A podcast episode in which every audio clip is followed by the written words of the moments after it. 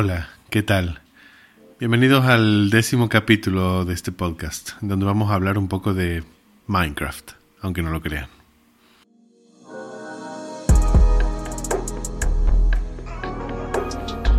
Les voy a contar cómo he creado una clase de Minecraft, una clase de repaso sencilla, básica, nada complejo, pero que esperaba captar la atención y la imaginación de mis alumnos adolescentes más o menos 16 años después de las vacaciones. Les cuento qué es lo que he hecho y qué ha pasado con la atención de mis alumnos. Para quien se encuentra con este capítulo sin haber seguido la saga, les cuento que soy un profesor de inglés. Esto es 2020 y estaba dando desde marzo clases a distancia en esta distancia forzada de pandemia que nos ha regalado este extrañísimo año 2020. A diferencia de algunos de mis colegas, yo estoy contentísimo de estar trabajando en la modalidad de distancia y así ha sido desde el inicio de los trabajos a distancia durante la pandemia. Tengo un grupo de adolescentes de más o menos 16 años en nivel alto intermedio en un instituto de inglés de Santiago del Estero. Venía trabajando a distancia y tras primeros eh, logros iniciales de ciertas mesetas de participación, eh, hacia el final de la primera mitad del año, cuando se acercaban las vacaciones, empezó a haber una fluctuación eh, muy fuerte en la participación de mis alumnos. A la vez, como había estado tomando seminarios de un doctorado en educación, había estado utilizando la pseudociencia, que es básicamente eh, preguntarle a los alumnos todo el tiempo cómo era que eh, se sentían sobre la educación a distancia, cómo los profesores de las secundarias les hacían llegar sus ejercicios y cuáles eran las diferencias o las similitudes que ellos encontraban entre la educación a distancia que venía de la secundaria y la que yo les impartía desde ese instituto de inglés. La pregunta no era inocente porque yo creía que estaba haciendo algo diferente. Me había pasado todo febrero probando distintas formas de mostrar contenidos en plataformas de instrucción virtual, puntualmente en Moodle, usando eh, las herramientas y los recursos que Moodle te da para mostrar contenidos, usando Excel Learning, usando eh, Adobe Captivate y fijándome a ver cuál era de todas esas la que me gustaba más, la que pegaba mejor con mi forma de eh, dar clases. La queja principal al principio de año de mis alumnos tenía que ver primero con un desorden, con eh, las diferentes rutas por las cuales ellos recibían eh, las actividades y las tareas de la secundaria, eh, WhatsApp, email, plataformas, y parecía todo muy caótico al principio, sobre todo en las instituciones que no tenían eh, en claro cómo era que iban a abordar eh, la distancia de pandemia. Otra queja frecuente de los alumnos tenía que ver con la falta de la explicación. ¿Cuál es el lugar de la explicación en eh, estos tiempos, ¿no? donde ellos recibían PDFs con actividades que concebían, que pensaban como algo que debían resolver, sin la ayuda del profesor, ese que estaba siempre al frente de la clase y al que le podían hacer consultas. Recibían PDFs, el profesor no solo no estaba frente a la clase, sino que además otra de las quejas frecuentes era, eran muy difíciles de contactar. Todo este tiempo yo había estado usando esa pseudociencia, digo pseudociencia porque era hacer encuestas medio extrañas con una muestra del 100% de mis alumnos. En realidad, para tratar de ver qué era lo que ellos pensaban en esos tiempos y también para reaccionar en contraposición a sus quejas. Entonces, tal vez por eh, el ubris que me aqueja, eh, yo pensaba que mis clases estaban exentas de las cuestiones que a mis alumnos eh, les parecían negativas de la educación a distancia que venía desde la secundaria. ¿Por qué? Y disculpen si balbuceo, me voy acordando de cosas mientras voy, pero estoy grabando esto en el aire sin ninguna nota ni ninguna, ningún tipo de guía.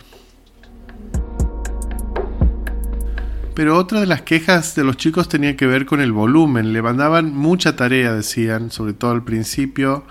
Eh, le mandaban mucha tarea en PDF por cantidad de canales. El profesor no estaba y era difícil de localizar y de contactar. Yo había estado siguiendo a Mariana Maggio por Instagram y me había estado inspirando en sus sugerencias ella tiene un libro muy interesante que se llama Repensar la clase en la universidad. Y la verdad que no me acuerdo si lo dice puntualmente en ese libro, pero lo primero que he hecho a, principio de año ha sido pensar en un concepto que Mariana Maggio discute bastante, que es el minimalismo curricular.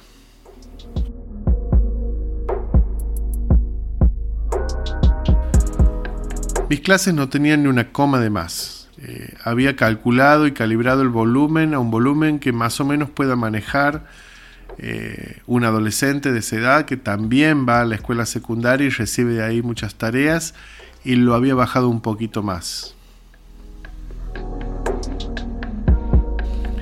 Mis clases eran distintas, diferentes, todas. Eh, no todas, en realidad Después he hablado cuáles son los límites de la invención, ¿no? Pero eh, trataban de ser por lo menos diversas para no aburrir.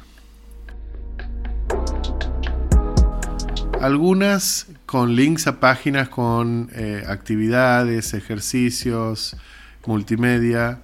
Otras eh, con presentaciones multimedia, con explicaciones mías en voz y musiquita en el fondo y también actividades finales eh, de corrección automática.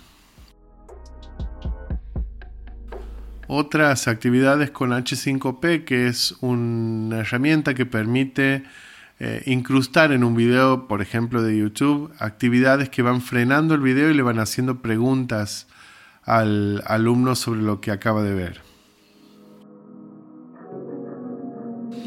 También algunos ejercicios en PDF con el libro que los chicos estaban usando, están usando este año.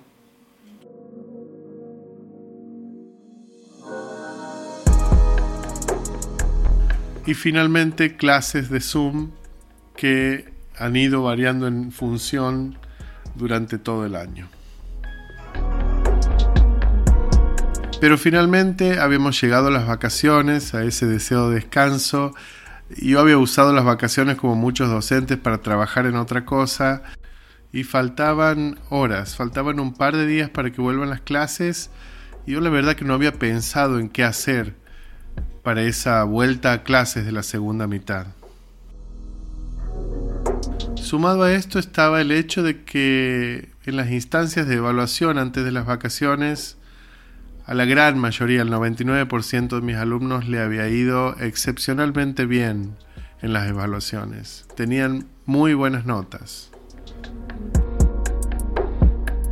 Se acercaba el día de inicio de clases de vuelta de las vacaciones y a mí me daba no sé qué cosa mandarles un PDF con el inicio de una unidad del libro. Me sabía poco, me parecía mundano, me parecía que no estaba a la altura de las circunstancias. Entonces se me ocurre una idea, ¿qué tal si grababa un video de Minecraft, juego al que no juego hace rato, pero al que sé cómo jugar? ¿Qué tal si me grababa jugando y usaba eso que había grabado para repasar los contenidos que habíamos visto en la primera mitad del año. Claramente enseñar no es solamente usar una herramienta, pero en el uso de las herramientas durante esa primera mitad yo creía haber estado haciendo bastante más que el promedio por la variedad de herramientas que usaba para llegar con contenido y actividades a mis alumnos. Ahora, sentado en un sillón con rueditas, pensando en que me podía grabar jugando a Minecraft y imaginando la cara de felicidad de mis alumnos cuando vean el link de la primera clase, que era un video de YouTube de Minecraft, del profe jugando, eh, me llenaba de una alegría y excitación que ahora claramente veo como ingenuidad. Para mí grabar la pantalla mientras eh, juego algo no, no es difícil. No es difícil en Windows 10, es apretar Windows G, esperar un ratito, apretar un par de botones y se hace todo automáticamente. Pero después a eso hay que editarlo un poco, son un par de horas, minutos más, agregar sonido, agregar el voiceover. Eh, la verdad que el resultado de la clase de Minecraft era bastante, me parecía a mí, mediocre. Repasaba solamente parte del vocabulario que habíamos visto, y la gramática que habíamos cubierto en la primera mitad del año y lo hacía al parecer sin orden o propósito. Yo igual me decía que estaba bien para una actividad de vuelta a las clases, tranquila, como inicio, repaso, nada complicado, que les permita a los alumnos más eh, volver a sentirse incluidos en la clase de inglés que presionados por responder eh, una pregunta o una actividad. Y sin embargo, el producto final era efectivamente un link a YouTube, a un video de Minecraft, en el que repasábamos más o menos la gramática y el vocabulario de la primera mitad del año. Tan orgulloso estaba que le mandé una copia a mi hija, una copia a mi mamá, una copia a mi jefa, a todo el mundo. Aparte de mandarle el link a los alumnos. Como tengo 30 alumnos, eh, antes de la primer clase de Zoom, había llegado a 40 vistas, entonces digo, bueno, son mis 30 alumnos más 10 vistas de otras personas a las que le había mandado el link. Lo que me parecía raro es que el video tenía unas preguntas que los alumnos debían responder por mensaje de WhatsApp y solamente 11 alumnos me habían mandado la tarea. Unas horas antes de esa primer clase de Zoom, unos días después de haberle mandado el link con eh, el video de Minecraft, entro a las estadísticas de YouTube y me doy con que el video había sido visto solamente por 16 visitantes únicos. Lo que tenía bastante sentido porque por lo menos cuatro personas eh, yo conocía que no eran alumnos a quienes le había mandado el link y con quienes había conversado sobre el tema. Lo que dejaba 12 visitas de otras personas que se acercaba bastante a ese 11 de los alumnos que me habían mandado la tarea. ¿Por qué cuento esto? ¿Por qué cuento que he hecho un repaso con un video de Minecraft con preguntas y actividades y he puesto eh, repaso de, con Minecraft, eh, un link a un video de YouTube y solamente 11 de mis 30 alumnos han completado la tarea y probablemente 12 solamente hayan visto en los tres primeros días eh, el video. Lo cuento en solidaridad con esos colegas que por ahí con mucho esfuerzo están apenas mandando archivos de Word o PDF o lo que pueden para seguir conectándose con sus alumnos y piensan, ay, qué macana, si pudiera manejar esta o aquella herramienta informática, tal vez si hiciera actividades interactivas, tal vez si pudiese o supiera cómo hacer un videíto de un jueguito para que mis alumnos se entretengan y se conecten con mis clases y mis actividades. Pues no.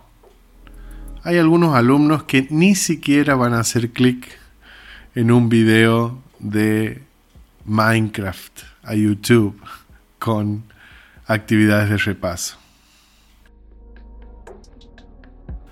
Lo loco es que, bueno, los alumnos que sí habían completado las actividades, aquellas personas, eh, mi madre, mis familiares, mi jefa, estaban todos chochos con eh, el video. Les parecía genial, les parecía eh, un excelente uso de ese recurso. Y sin embargo, por más que yo no haya estado del todo contento con el tipo de actividades que había puesto o el repaso que había puesto dentro del video, eh, lo cierto es que los alumnos, sin saber eh, qué había, qué tipo de actividades había, ni siquiera habían hecho clic para ver el video. No es que lo habían visto todos, pero algunos habían decidido eh, no hacer las actividades. No, solamente 12, tal vez con suerte, sino solamente 11 de 30 habían hecho clic y habían visto el video de YouTube en cuyo título se explicitaba que era un video de Minecraft de repaso. Y como les decía, por más que mis mejores alumnos o los más aplicados se hayan mostrado contentos eh, con eh, la actividad, por más que los familiares, amigos y los jefes hayan estado contentos de ver el uso del recurso. Lo cierto que esta es una prueba que los recursos son solamente eso, un recurso, una herramienta, un medio que podemos utilizar para un fin y no el fin en sí mismo. Los docentes somos personas que ponemos en el radar de nuestros alumnos los contenidos que tratamos de enseñarle. Justo ahora estoy haciendo un seminario de didáctica con Mariana Maggio y me vuelve a la cabeza todo, todo el tiempo Macher y su distinción entre eh, enseñanza y aprendizaje. Que una existe porque existe la otra, pero no quiere decir que si yo estoy enseñando, otro esté aprendiendo. Festermacher da un ejemplo genial que es que del mismo modo existen las carreras porque alguien puede ganarlas, pero que uno corre una carrera no quiere decir que la vaya a ganar. Y que uno se deshaga en armados de recursos técnicos para la entrega de contenido a los alumnos no quiere decir que ellos vayan a prestarle atención simplemente por el tipo de recurso utilizado.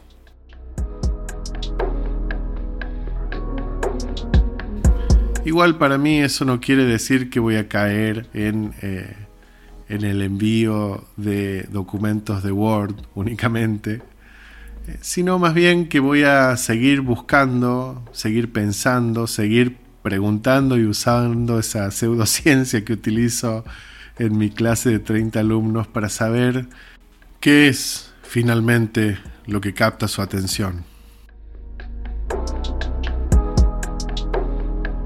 Para seguir jugando a ser un genio maligno que les enseña, aun cuando parece que ellos no quieren aprender.